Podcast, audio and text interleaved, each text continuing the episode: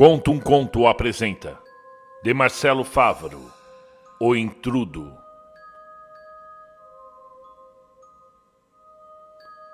Machado de Assis disse, não lembro onde, que o sonho é uma festa do espírito.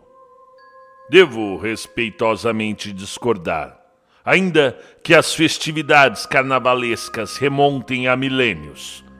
Também é de outrora que remonta o meu pesadelo.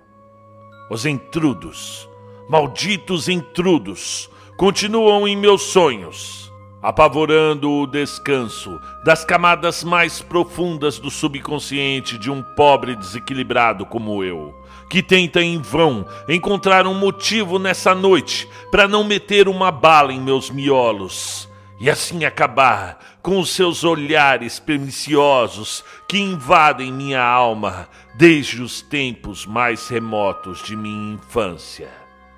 Disse que a desventura teve início ainda em meus primeiros meses de vida, em uma cidade que infelizmente não posso dizer o nome, mas que, a exemplo de Olinda, mantinha grande tradição de bonecos gigantes carnavalescos.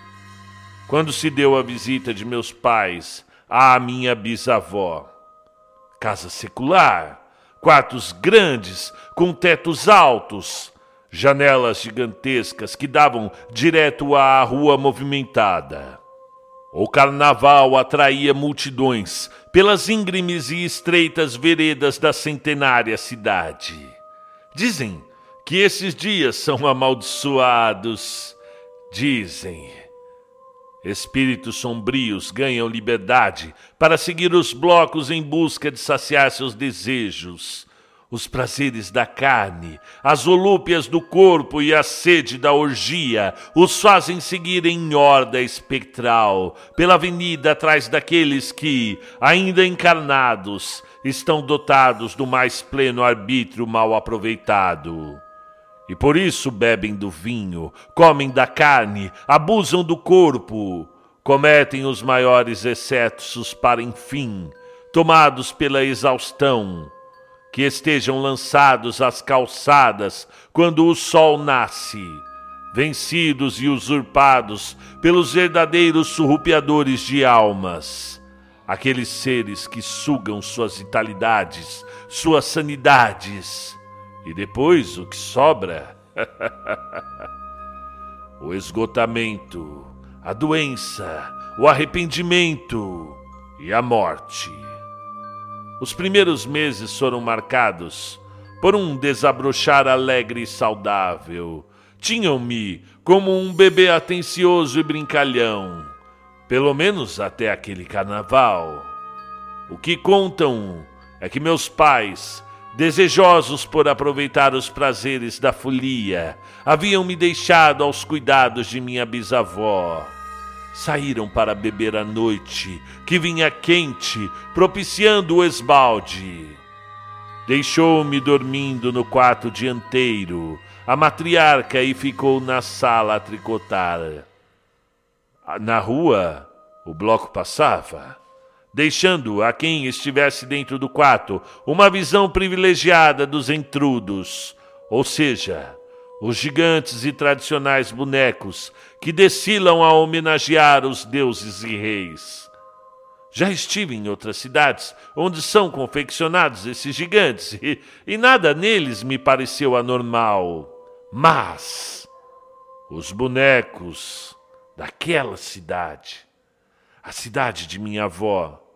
Bem, eles têm algo inumano em suas faces, algo de homem e algo de bicho. Infelizmente descobri isso muito cedo.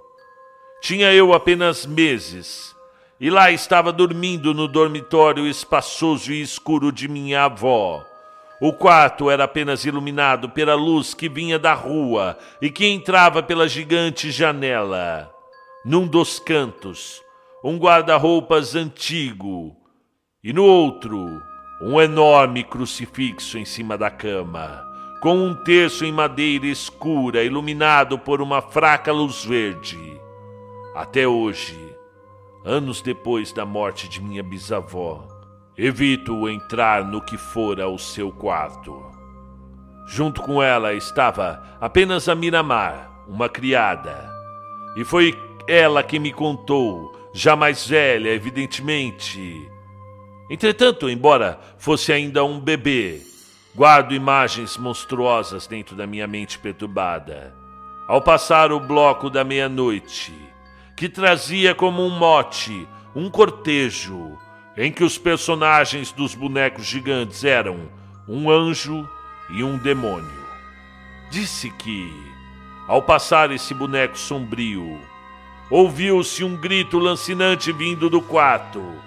Era eu, em berros que se ouviam para além do bloco carnavalesco. E ao entrar no quarto estava eu petrificado, um bebê gelado, roxo de tanto chorar, com os olhos fixos na janela, por onde se poderia ver o boneco passar.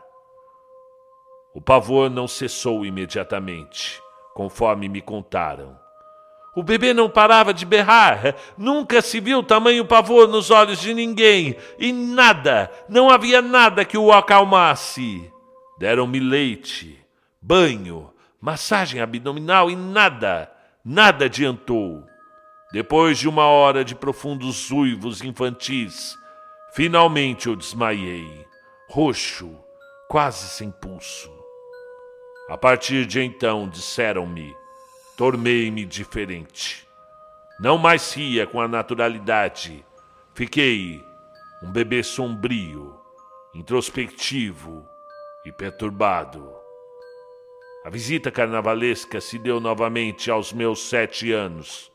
Novamente queriam meus pais aproveitar a noite na cidade e novamente deixaram-me dormir no quarto de minha bisavó. Fora o fato de eu crescer como uma criança que não ria, não brincava e sequer esboçasse satisfação por nenhum gosto que me fizessem. Sequer lembravam onde tudo começara. E novamente colocaram o filho para dormir no quarto de sua bisavó. O quarto escuro, com o enorme crucifixo na parede. O quarto centenário. E ali, bem, ali eu tive a pior experiência de minha vida.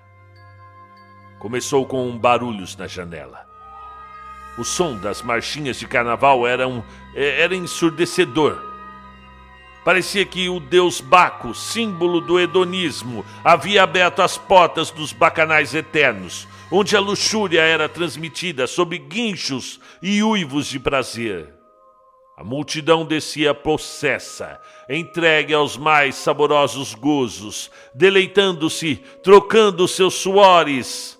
A embriaguez fazia com que os sulhões esbarrassem constantemente na janela, deixando-me ainda mais apavorado.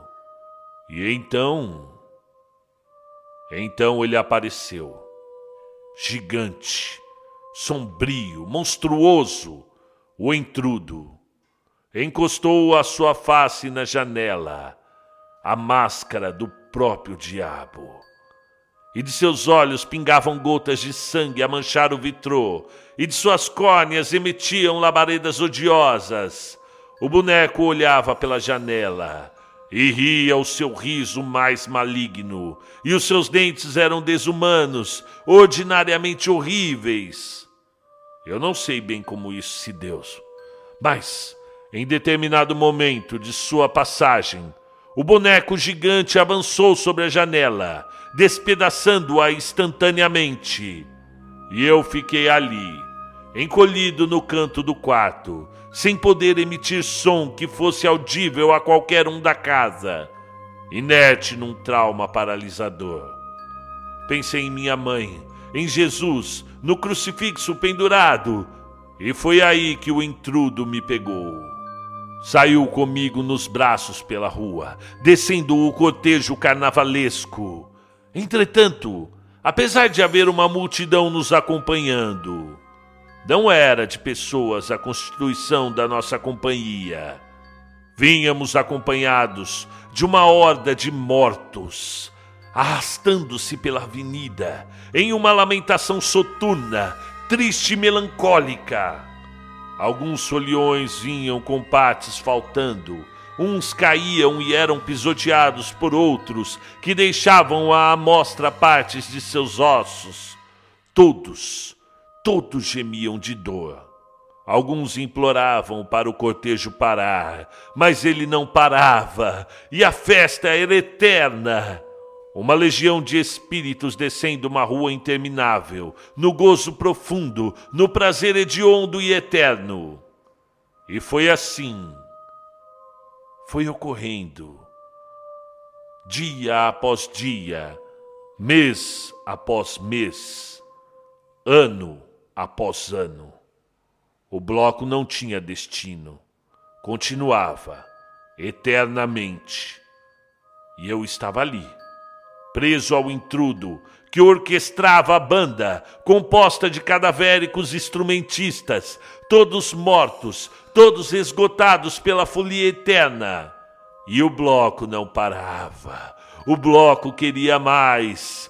E eu fiquei ali, acorrentado ao boneco gigante, obrigado a seguir junto daquela legião.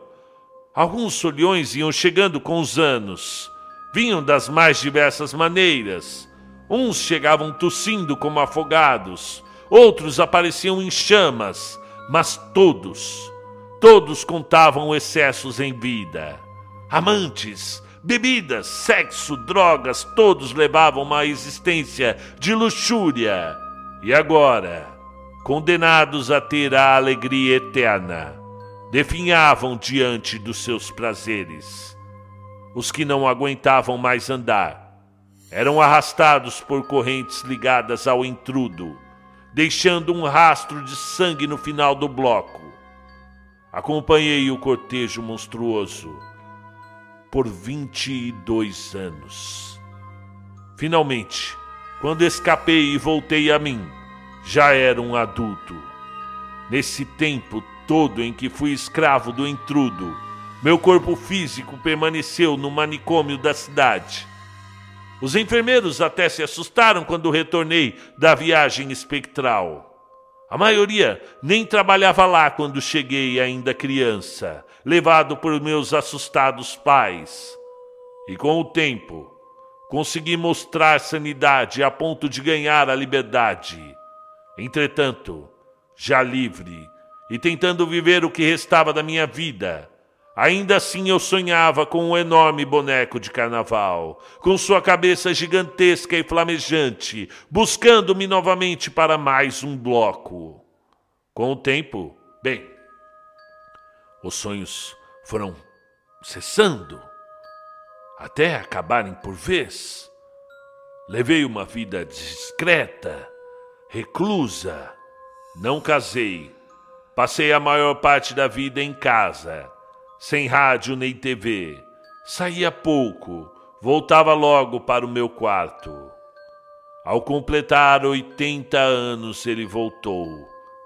Minhas pernas são fracas, não aguentariam sequer um ano de marcha. Agora permaneço aqui, sentado na poltrona com a arma na mão. E se ele vir, bem, pode apostar se ele vir, eu estouro meus miolos. Fim do conto.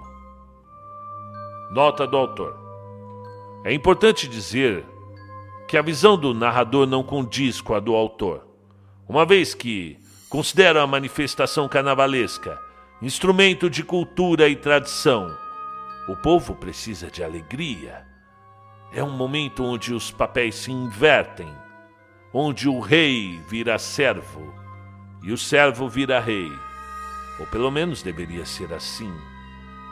A visão enraizada e por vezes medieval de sobre qualquer tipo de prazer terreno sempre é vista com desprezo. E não deveria ser assim, pois cada um encontra o prazer onde prefere, seja na literatura, seja no carnaval. Bom carnaval a todos.